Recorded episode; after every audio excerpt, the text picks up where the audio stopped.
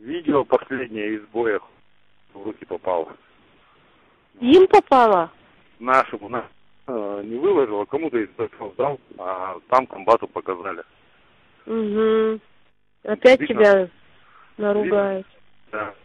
Так, погрыз. комбат сейчас приезжал, меня ротный вызывал. Ну, в бою, получается, перестрелка, мы втроем, еду четвертый, э, рядом был. Угу. камерой. Вот. На камеру снимал. Я рядом с ним был. Мы подскочили, они в окопе двое лежали. Угу. И он им орет, оружие, пидорасы, нахуй. Оружие в сторону, блядь.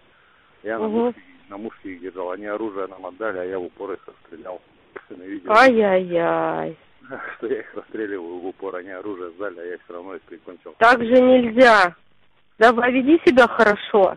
Я никого, детей, никого живых оставлять не буду. У меня на них. Это, знаешь, что там, я забыла фамилию.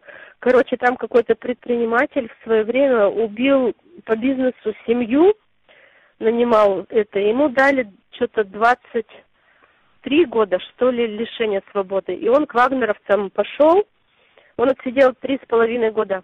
И вот полгода контракт кончился, он э, вернулся домой, ни разу не раненый, взял жену и уехал в Турцию. И сказали, что будет караться законом, кто будет про вагнеровцев поднимать их прошлое, за что кто был осужден. Они типа отвоевали, они теперь, ну, чисты, и нехрен типа это теперь поднимать. Вот так вот. Да, да, да.